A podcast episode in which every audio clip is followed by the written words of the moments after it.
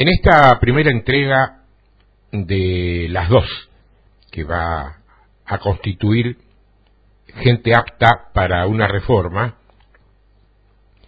quiero comenzar leyendo un texto que se encuentra en el Evangelio de Mateo, capítulo 24, el tan famoso Mateo 24.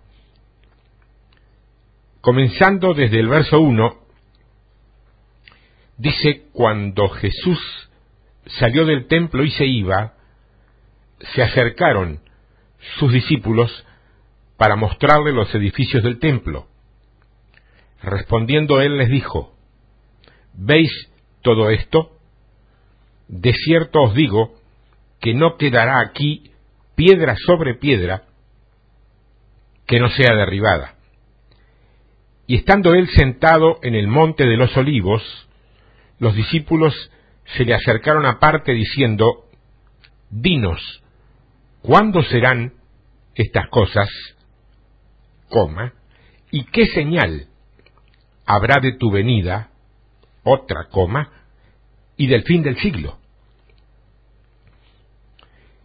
Pues sabés que estamos viendo esto desde el contexto de que Cristo viene decretando ciertos ayes hay sobre los fariseos y sobre el sistema religioso, comenzando en el capítulo 23 y más o menos en el verso 33, donde comienza a decirles eh, serpientes, generación de víboras, o cómo escaparéis de la condenación del infierno,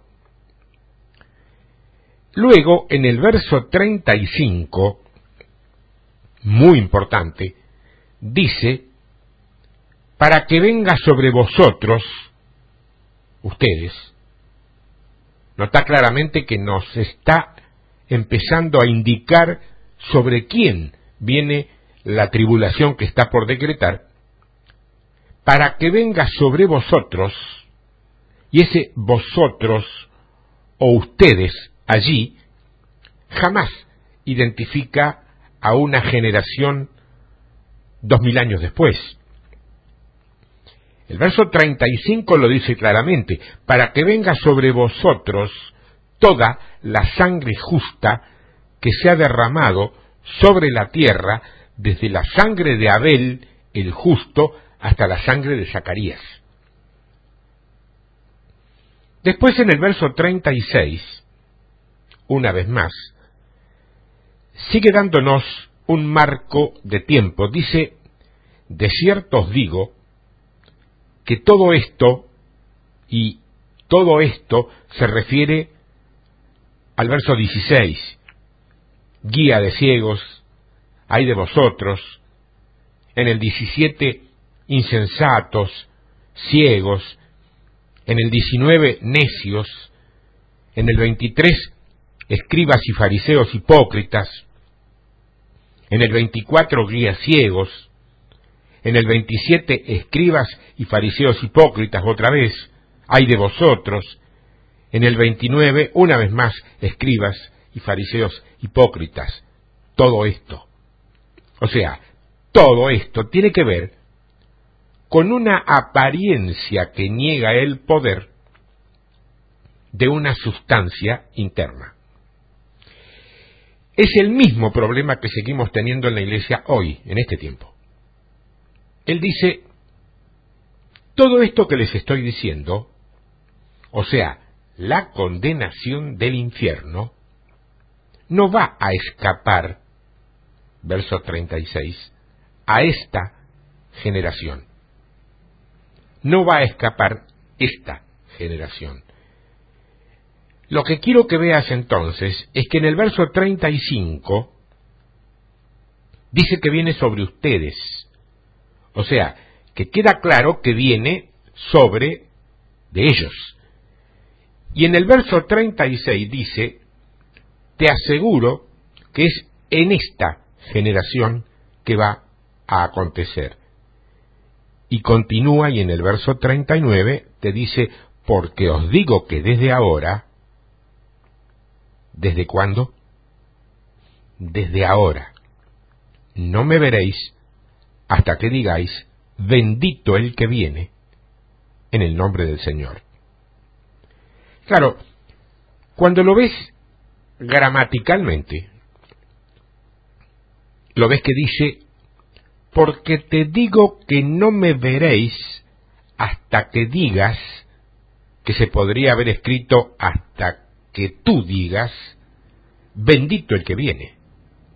O sea, no lo van a ver hasta que ellos confiesen al Señor. Por eso vemos a Pablo diciendo, tienes la palabra muy cerquita de tu corazón, si la pudieras confesar, entonces serías salvo. Nosotros lo usamos para salvar gente, pero era un decreto que se le hizo al judío. Ahí vemos tres veces consecutivas que él está diciendo, escúchame, es esta generación. ¿Me escuchaste bien? Es esta generación. Vamos a ir un poco más allá. En Mateo 24, y mira ahora el versículo 33, que dice, Así también vosotros, así también vosotros, vosotros, está hablando con ellos, y les dice, así también vosotros. Cuando veas, o sea, cuando vos veas todas estas cosas, conoce o conoce que en tiempo está cerca, a las puertas. De cierto, verso 34, os digo, ¿y qué les dice? Una vez más, el verso 33, cuando tú veas todas estas cosas. Entonces, me pregunto y te pregunto, ¿qué cosas? Estas cosas son, verso 5, muchos te engañarán. Verso 9, te entregarán a tribulación. Verso 10, muchos tropezarán. Verso 11, falsos profetas. Verso 12, multiplicación de la maldad. Y continúa y dice en el verso 29, después de esto, la tribulación, el sol se oscurece, la luna no da su luz, las estrellas se caen, aparece la señal del Hijo del Hombre en el cielo, enviará ángeles con voz de trompeta y escogerá a sus escogidos. Y luego dice, de la higuera aprende. De la higuera aprende. Te dice, de cierto, verso 34, de cierto, de cierto os digo, que no pasará, ¿qué cosa? Que no pasará de esta generación. Y si vamos al Evangelio de Lucas, capítulo 17, ahora estamos leyendo Mateo, con el entendimiento que ya hemos aprendido a través del lenguaje apocalíptico. Lucas capítulo 17, verso 25 dice, pero primero es necesario que padezca mucho y sea desechado por esta generación. Yo quiero que vos notés que Él les está diciendo, miren, me van a pasar dos o tres cosas, pero es necesario que yo padezca por esta generación. Y todo el mundo sabe que cuando Él dijo esta generación, en esa ocasión, se refería a la generación que lo mata. Y es la misma palabra es la misma implicación, es el mismo griego, el mismo arameo que está usando en Mateo 24, cuando dice, de cierto te digo que esta generación es la que va a experimentar todas estas cosas. Créeme que es muy importante que veamos eso, porque la palabra es genea, genea, y significa una multitud de hombres viviendo en el mismo tiempo y una población de un tiempo específico. En esta ocasión, esta es la preposición que la determina. Esta población, esta gente que está aquí, se puede usar metafóricamente. Se puede usar para hablar eh, de una raza de hombres que tienen más o menos la misma gracia. Pero en esta ocasión y en este instante no es lo que significa la palabra. El templo de Jerusalén fue destruido en el 70, en el año 70 después de Cristo. 70, el 70, 70. O sea, 40 años después del decreto.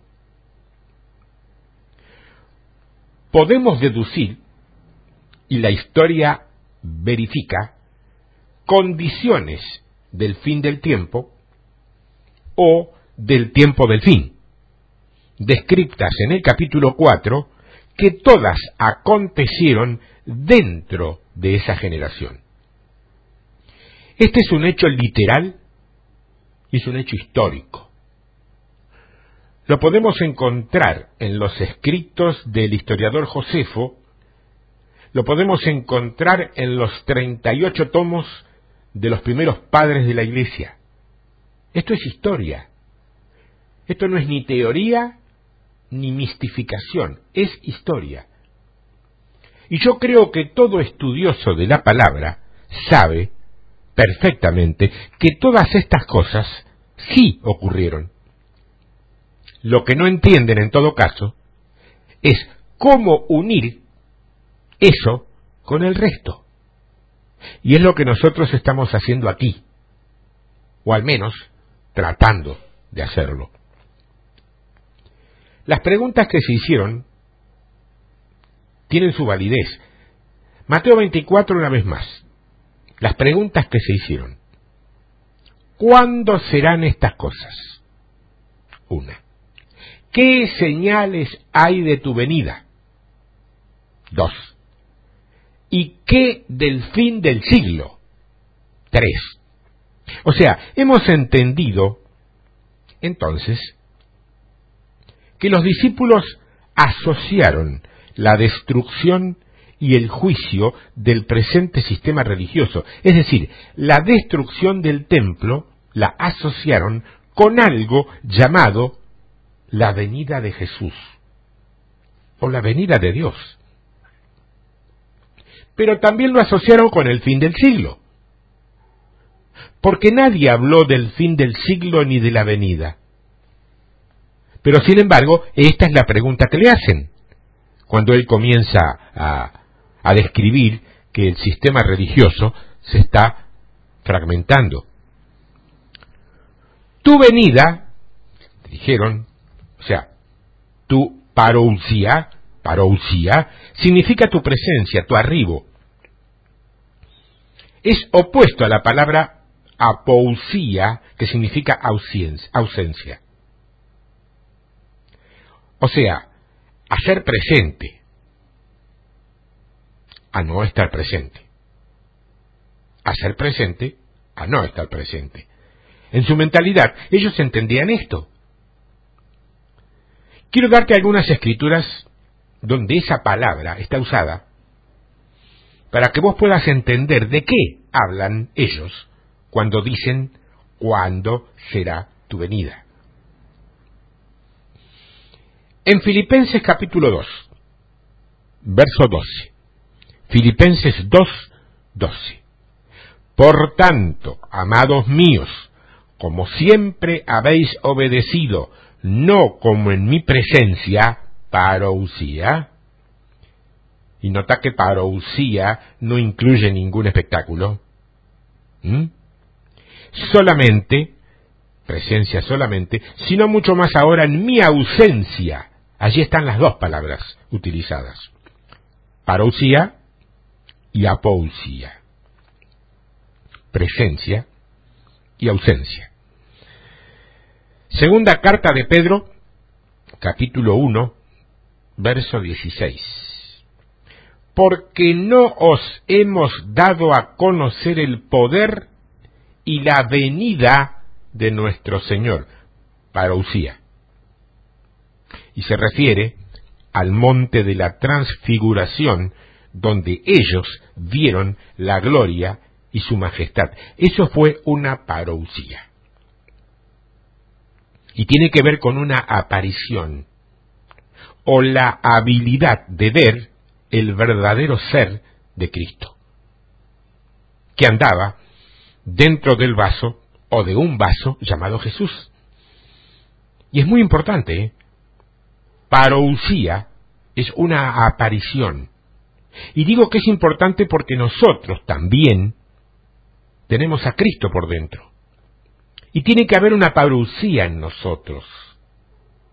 Jesús lo manifestó. Así que es imperativo que también lo manifieste su cuerpo. Vos sabés cuál es el cuerpo de Cristo en la tierra, ¿no? ¿Lo sabés?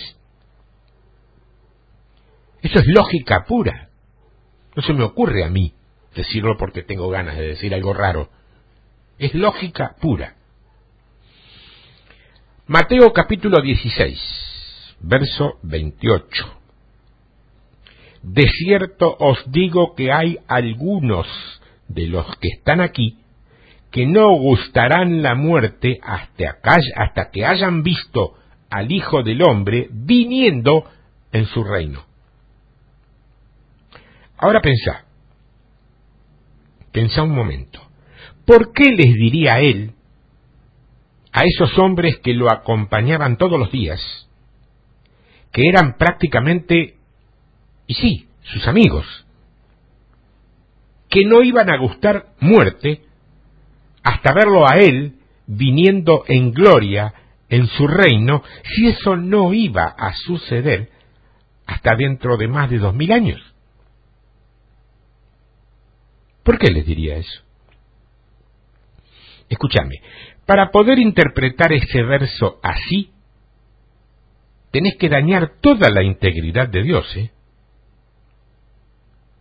¿Qué beneficio, qué ventaja podría tener Él de decirle a esos muchachos que no iban a morirse hasta que Él viniera en gloria en su reino, si Él sabía que eso no iba a suceder antes de por lo menos dos mil años? Lo que intento mostrarte, y no sé si, me estás entendiendo, es que creer esa doctrina es dañar la imagen de Dios. Y es precisamente, fíjate, lo que ha pasado entre el mundo y la iglesia. Que no pueden entender. Claro, ellos no te lo dicen, pero ellos tienen muchos problemas, pero muchos problemas, para creerle a alguien que repite cosas de un libro que dice que alguien le prometió a sus seres queridos cosas que luego nunca cumplió. Pero claro, el gran dilema es que sí las cumplió. Lo que pasa es que como la iglesia no las entiende, entonces las pospone. Cuando vos no querés tomarte el trabajo de sacar una basura, barrer con un escobillón y tomar esa basura en una palita y ponerla en una bolsa y arrojarla al contenedor de residuos, elegís lo más práctico, que es ponerlo debajo de la alfombra. Eso es de alguna manera lo que la Iglesia ha hecho con esto. Hay varias formas de leer este tema. ¿eh?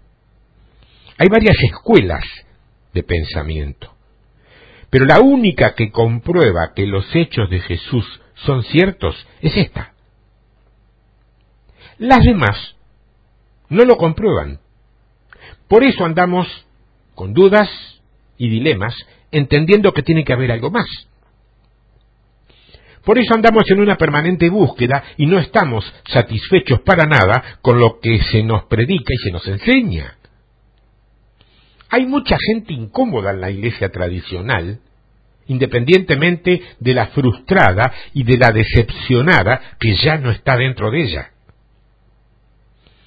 ¿Qué es eso de venir a un culto todos los domingos, compartirlo y después irse como vinimos hasta la semana que viene? ¿Qué es eso? Tiene que haber algo más. Sí que lo hay. Pero tenés que cambiar el piso donde estás parado. Tenés que cambiar el chip que tenés en tu cerebro eh, religioso. Dice aquí, de cierto os digo que hay algunos de los que están aquí que no gustarán la muerte hasta que hayan visto al Hijo del Hombre viniendo en su reino, parucía en su reino, viniendo, haciendo parucía, haciendo presencia en su reino, y esa sería la traducción correcta. Marcos capítulo 9, verso 1.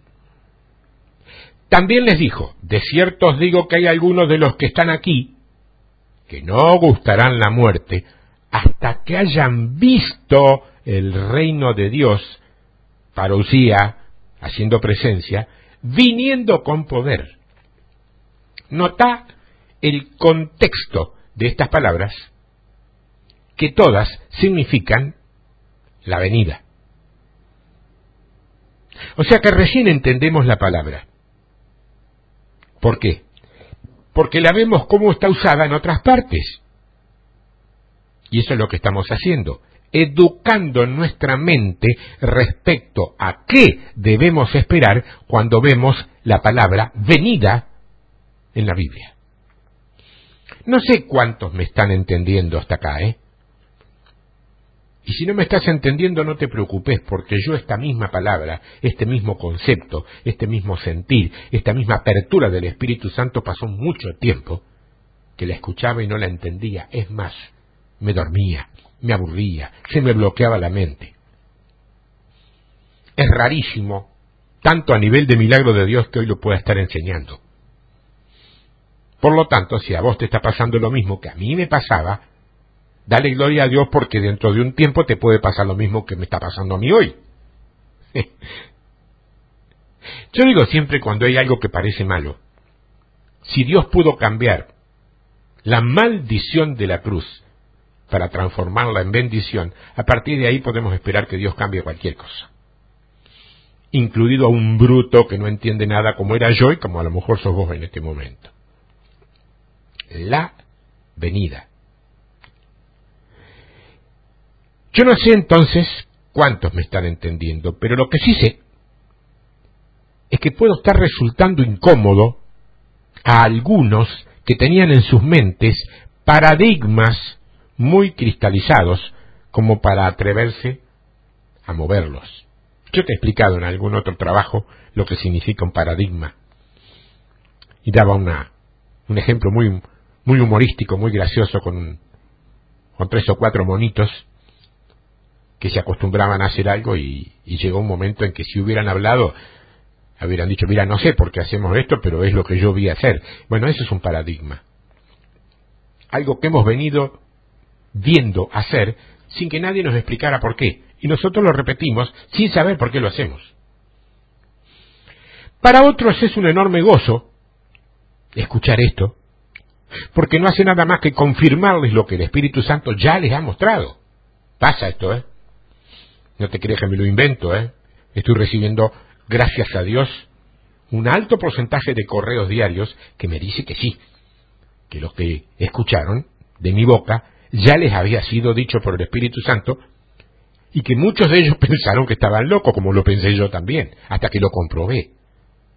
Cuando ellos lo pueden comprobar con sus Biblias, dejan de pensar que están locos y empiezan a pensar que Dios los está usando lo cual es muy gratificante. No es lo más importante. Lo más importante no es que Dios te use, lo más importante es que Dios te apruebe. usó a Judas también, Judas Iscariote, para liberar, para sanar, porque dice que ellos hacían milagro por mano de los dos, y entre los dos estaba Judas Iscariote. O sea que no es importante que te use. Dios usó la burra de Balaam. ¿Cómo no me va a usar a mí si usa una burra? Una mula. Ahora bien, es un enorme gozo porque te confirma lo que ya sabes. Pero es así como funciona el reino, ¿eh? El que tiene oídos para oír es el que oye. Los demás siguen sordos. Y yo no estoy hablando de oídos físicos o naturales, ¿eh? de hecho. Aunque también hay una franja de oyentes que seguramente tienen hambre y sed de oír y aceptan todo esto, aunque por el momento han quedado, como te digo, un poco confundidos, un poco atorados con lo que se les ha dado. Lo que yo te estoy pidiendo hoy es que por lo menos leamos la Biblia y la entendamos con el valor que trae por sí sola. Después, en todo caso, lo digerimos y vemos qué hacemos con eso. Eso dice la Biblia. Después hay que ver si nosotros lo aceptamos y lo creemos, pero ese es otro asunto, ¿eh? Porque no siempre la Biblia dice lo que nosotros creemos que dice, a veces dice otra cosa pero nosotros no la podemos entender porque nuestra mente ha quedado atrapada en diseños doctrinales impuestos. ¿Te das cuenta? Volvemos a Mateo 24. Esto es una leyenda que necesitas entender. Hasta este punto los discípulos no entendían que Jesús iba a morir iba a resucitar y que tenía que dejar el planeta para regresar un día, como la mayoría de la iglesia lo ve hoy. Los discípulos no tenían esa noción, no tenían esta información, no tenían cómo hacer una pregunta que tenga que ver con un regreso cuando en su ser no existía esa información para formular esa pregunta.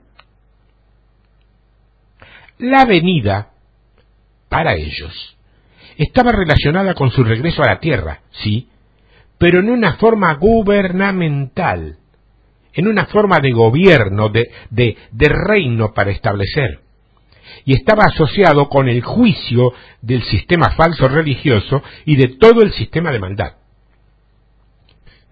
Y ellos, aun sabiendo eso, porque se habían orientado por la profecía de Daniel y todo Israel la conocía, están imaginándose que esa venida del Mesías iba a ser justamente eso, terminar el ciclo judío, pero que lo iba a hacer de una forma política nacional y literal.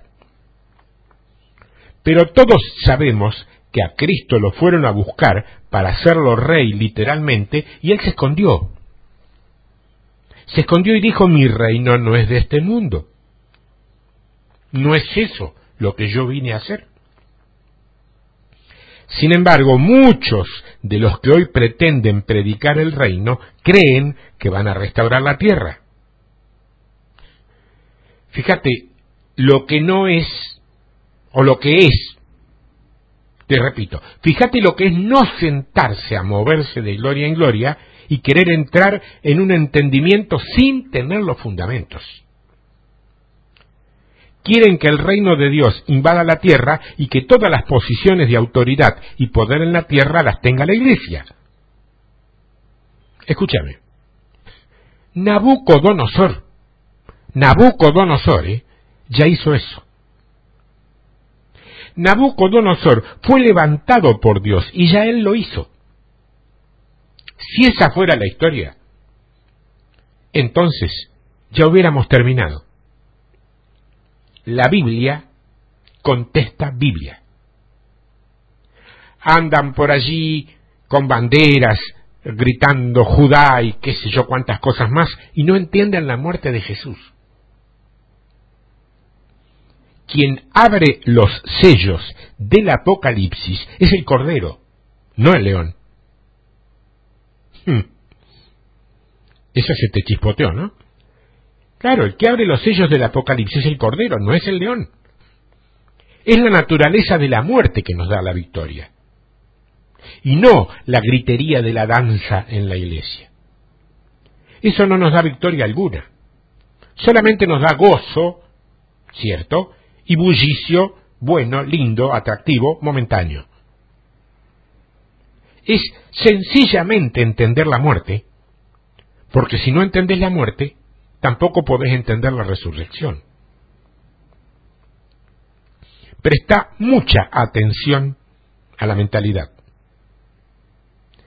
¿Qué estaban pensando los discípulos cuando hicieron esta pregunta? ¿Qué información tenían? Y vamos a descubrir que infraestructura mental era la que tenían ellos, para entender el porqué de algunas preguntas. Y lo que quiero yo es reconfirmar que ellos no pueden, preguntando, establecer algo que no tiene nada que ver con lo que nosotros conocemos como la segunda venida. Vamos a ver Lucas 19. Lucas 19. Vamos a ver qué están pensando ellos. Es un método que se usa en la Biblia para descubrir el sentido de lo que se dice, por medio de poner esa misma palabra en otros escenarios. Ver cómo se usa, qué peso tiene esa palabra, qué tanto la podés estirar para un lado o para el otro, y de acuerdo a dónde la estés usando. Eso te ayuda a balancearte cuando la lees dentro del contexto que estamos discutiendo. Lucas 19:11. Te mandé allí, ¿no? Lucas 19, capítulo 19, verso 11. Oyendo ellos estas cosas, prosiguió Jesús y dijo una parábola por cuanto estaba cerca de Jerusalén y ellos pensaban que el reino de Dios se manifestaría inmediatamente. ¿Sabes que acá vemos en una pequeña medida, dentro de la mente de los discípulos, y nos dice que esto es el contenido en su mente. O sea, ellos están pensando que ya. Y si ellos están pensando que ya, no están preguntando respecto de una venida a dos mil años después. En su mente no existe ese paréntesis para preguntar o para formular esa pregunta. Así que la pregunta esa de Mateo 24 no tiene nada que ver con esa que nosotros llamamos como la segunda venida de Cristo. Eso es lo que dice la Biblia. Después nos queda a nosotros la libertad de creerlo o no. Ellos entendieron su venida como la inauguración de su reino y, como consecuencia, la destrucción del sistema religioso presente.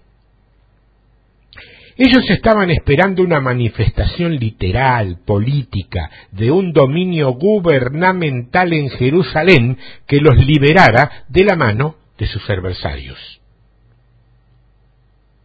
Fíjate, en el libro de los Hechos, en el capítulo 1, una vez más, Hechos, primer capítulo. Jesús ya murió, ya resucitó, lo han visto por cuarenta días, ya les predicó sobre el reino durante esos cuarenta días y sin embargo, todavía los muchachos tienen una mentalidad cristalizada y le preguntan, Hechos capítulo 1, verso 6. Entonces los que se habían reunido le preguntaron diciendo, Señor, ¿restaurarás el reino a Israel en este tiempo? ¿En qué tiempo le dicen? En este tiempo. Nota que en sus mentes ellos todavía ellos todavía están pensando que es ya mismo. Y eso que él ya murió. Ya resucitó y les dio incluso un seminario de 40 días. Pero en su mente, ellos todavía están diciendo, ya mismo, ahora es. O sea que es imposible, una vez más, que estén haciendo ningún tipo de preguntas que tenga que ver con algo de dos mil años después. Porque después de eso no lo vieron más. Y estamos mirando dentro de la mente de ellos a través de algunos versos. Solo para ver cómo estaban pensando, para ver qué tipo de pregunta pueden formular. Obviamente, ninguna que tenga que ver con el futuro. Porque entonces estaban esperando un reino literal, político, un reino para la nación judía. Y todavía estaban más o menos ignorantes en cuanto a la agenda de Dios para la iglesia. Nosotros hoy entendemos que el reino ya vino. Ahora, si vos no entendés qué reino es el que vino, no hay forma de actualizarte en este momento, porque necesitaría retroceder a los más de diez años que llevo enseñando todo esto.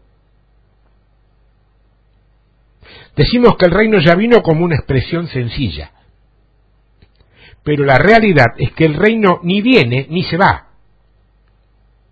Vos sos el que entra o no entra en ese reino.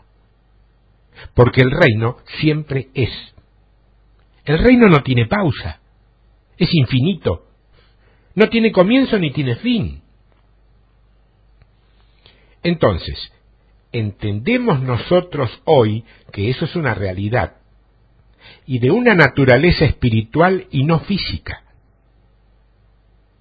Nosotros entendemos eso, pero que ese impacto se siente en el mundo tangible y natural.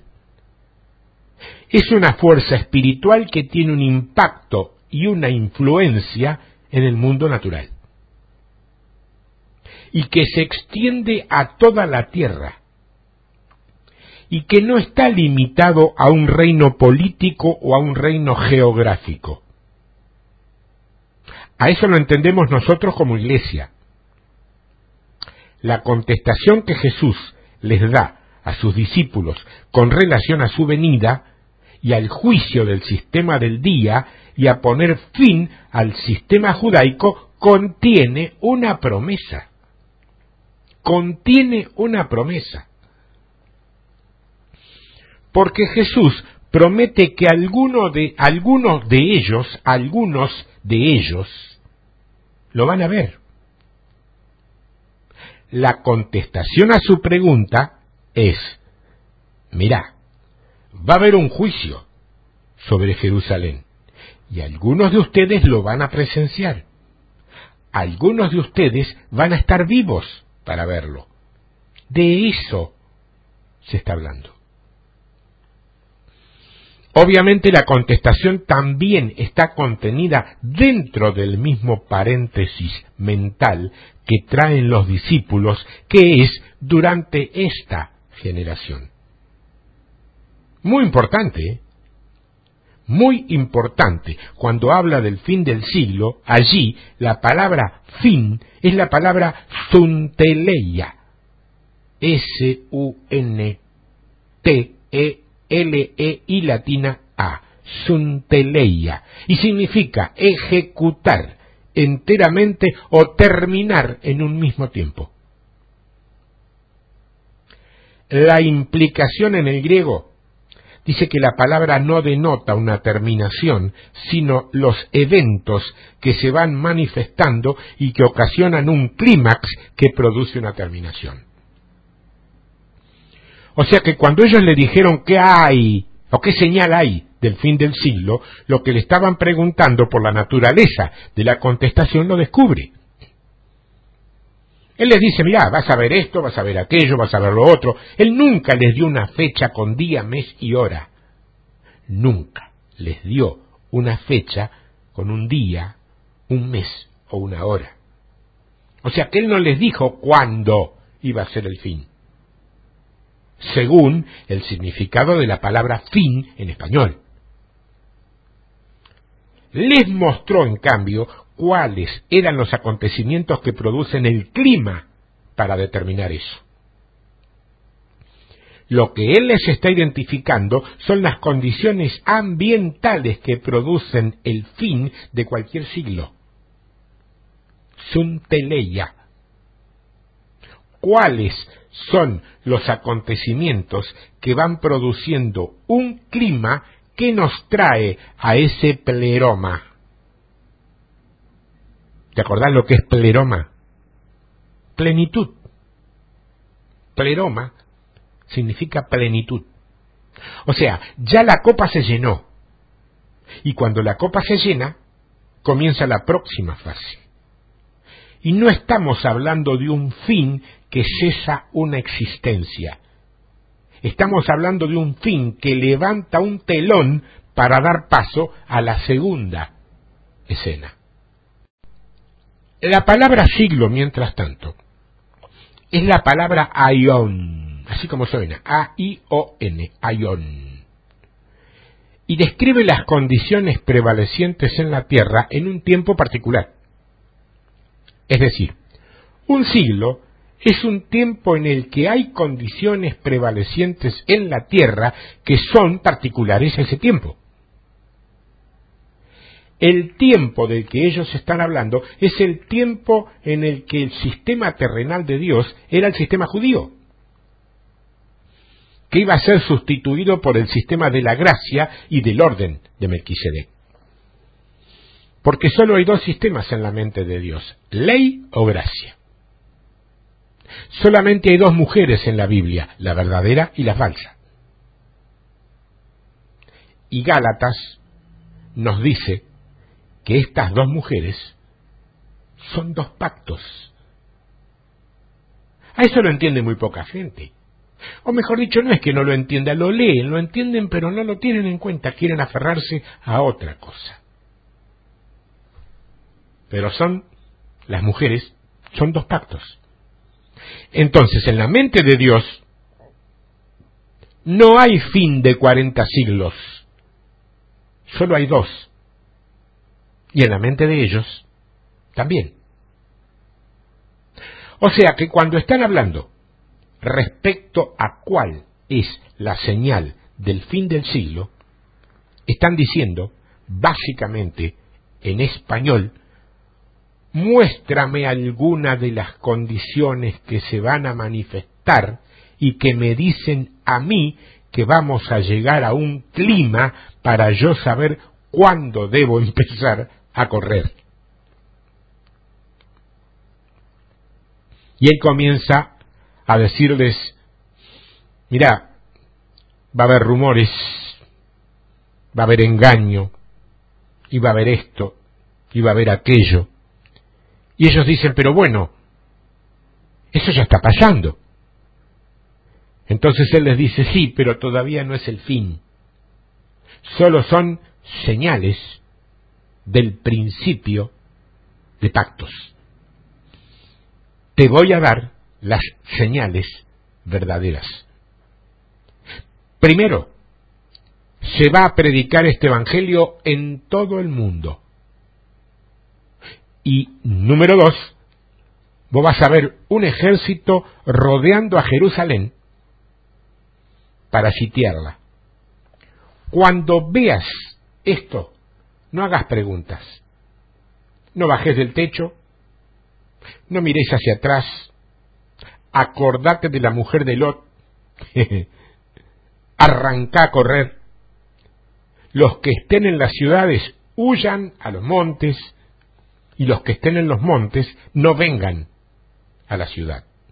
O sea, aísla a la ciudad porque obviamente la catástrofe va a ser sobre una nación política.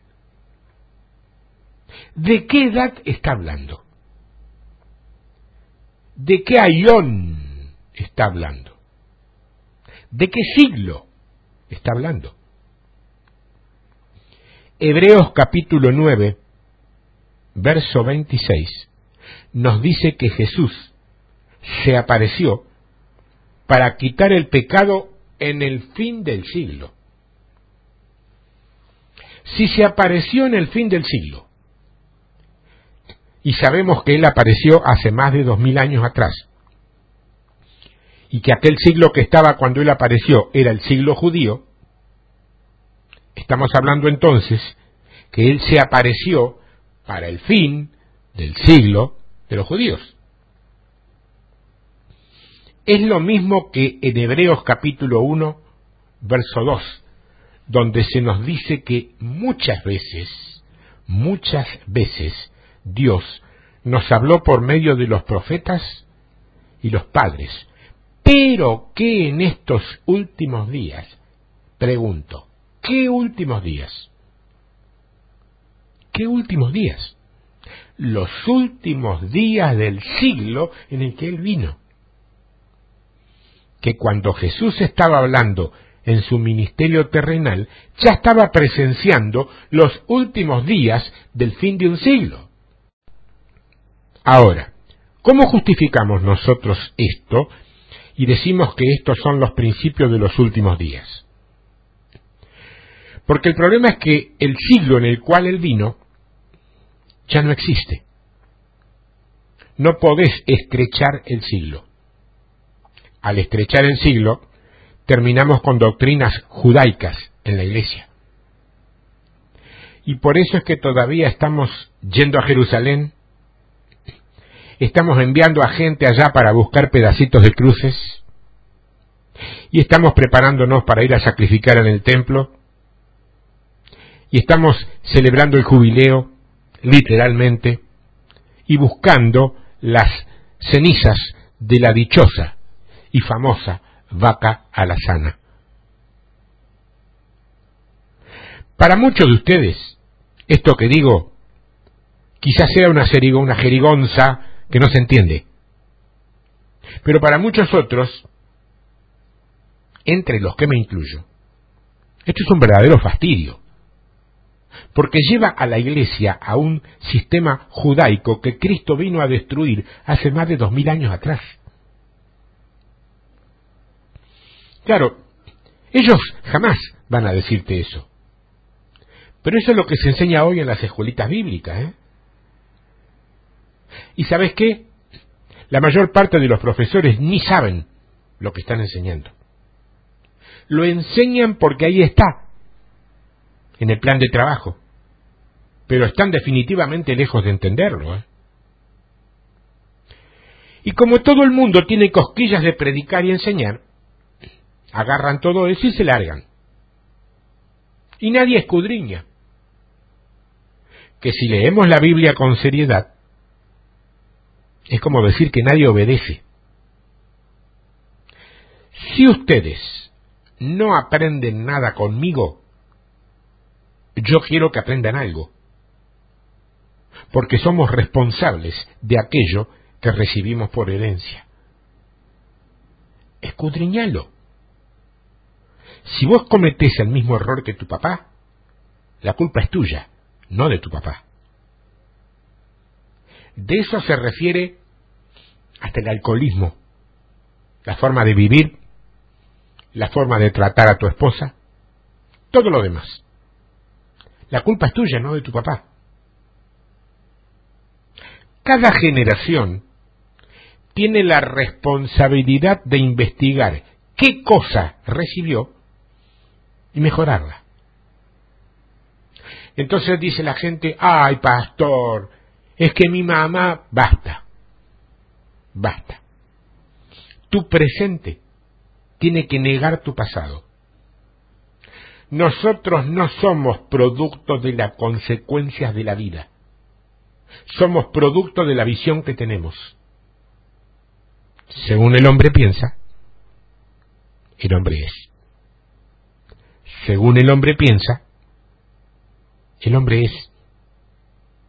Así que será muy bueno e inteligente corregir todas estas cosas. Y no estamos hablando de doctrinas, ¿eh? Estamos hablando de principios de vida. ¿Y cuáles son esas señales? Mateo 24. Mira el verso 4. Vamos a ir con alguna velocidad porque son muchas. ¿eh? Mateo 24, 4. Respondiendo Jesús les dijo, mirad que nadie os engañe. La primera señal de la presencia de un clima que luego nos llevará más profundo es el engaño. Va a haber mucho engaño. Déjame decirte antes de seguir, y antes que, que vos me lo mandés a decir a mí, que yo ya lo sé. Hoy también hay mucho engaño. Hoy, ¿eh? quiero que vayan viendo desde ahora que tanto lo que ocurrió literalmente como espiritualmente hoy también está pasando. Si tenés en cuenta esto, vas a poder ubicarte en el tiempo correcto y ver bien lo que está sucediendo. Antes ellos se paraban y miraban el templo y decían, no hay nada más. Hoy te plantás frente a todos los sistemas religiosos, los mirás y decís, es imposible. Verso 5. Porque vendrán muchos en mi nombre diciendo yo soy el Cristo, y a muchos engañarán. ¿A cuántos van a engañar? ¿A algunos? No, a muchos. Engaño. Va a haber mucho engaño. Y muy importante, mucho, pero mucho engaño. Y oiréis de guerras, verso 6, y rumores de guerras. Mirad que no os turbéis porque es necesario que todo esto acontezca, pero aún no es el fin, porque se levantará nación contra nación y reino contra reino, y habrá pestes y hambres y terremotos en diferentes lugares. Y todo esto será principio de dolores, muchos anticristos, muchos anticristos de engaño. Todo esto será principios de dolores.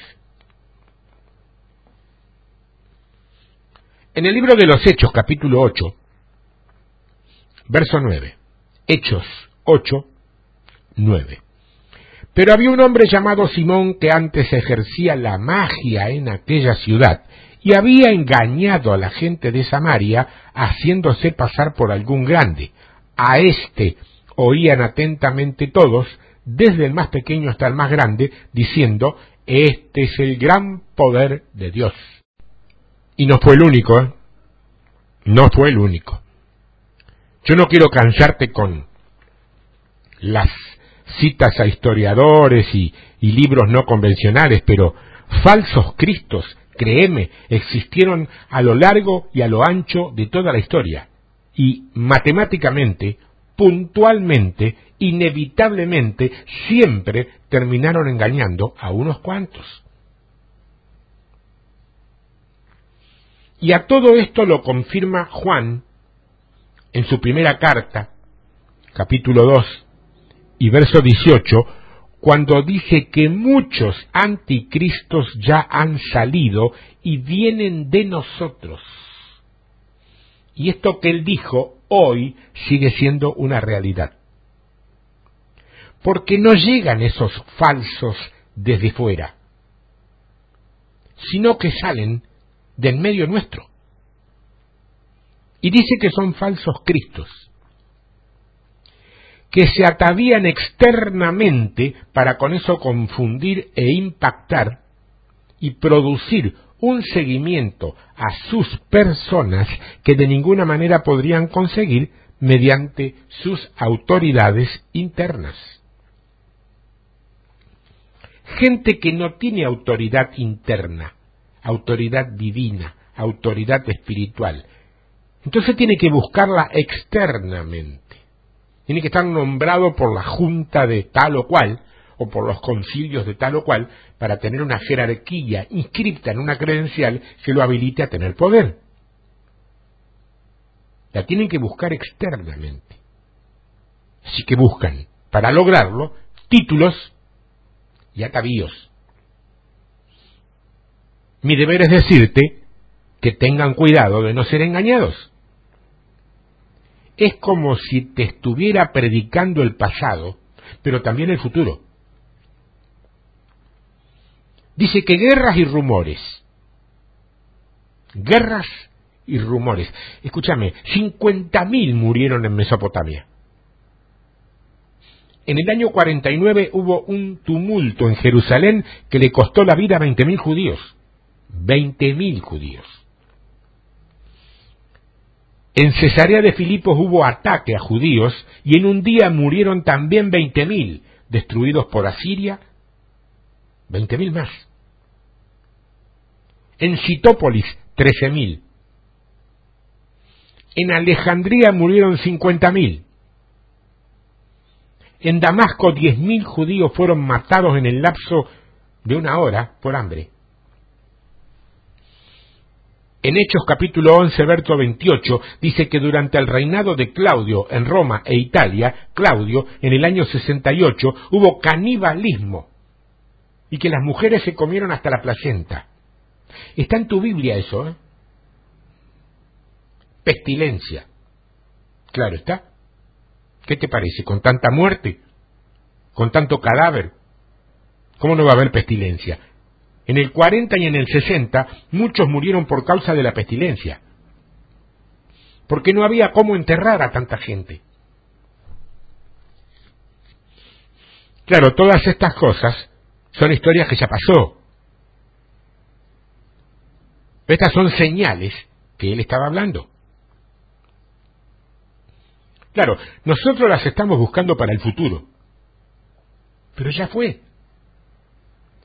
Sin embargo, la aplicación espiritual todavía está vigente. Hay hambre de palabra, rumores de guerra, hay conflictos entre credos y entre denominaciones.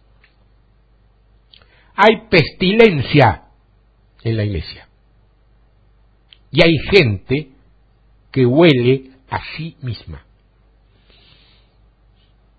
terremotos en Creta, en Esmirna, en Mileto, en Roma, en la Odisea, en Colosenses, ocurrieron terremotos como los más grandes que jamás se habían producido antes. Muchos mayores que ellos. Más allá de las señales del fin, al contrario, todo maestro profético de hoy te sale por la televisión internacional diciendo que son señales del fin. Él dice específicamente lo contrario. Porque dice que todo esto son principios de dolores, no señales del fin. No solamente que lo estamos posponiendo por dos mil años, lo estamos usando contrario a lo que Él dijo que nos serviría. Él nos dijo, pon lo de afuera para hoy. Aunque eso estuviera hoy, no sería para señalar el fin. O sea que los reinos políticos de la tierra no nos determinan cuándo viene el fin. O sea, lo que quiero decirte es que el reloj de Dios no es Israel.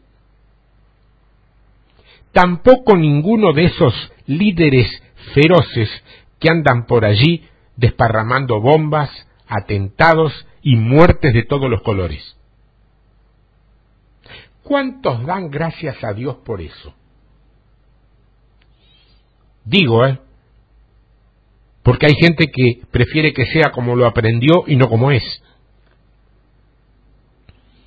porque por lo menos enciende la televisión y no tiene que escudriñar la Biblia.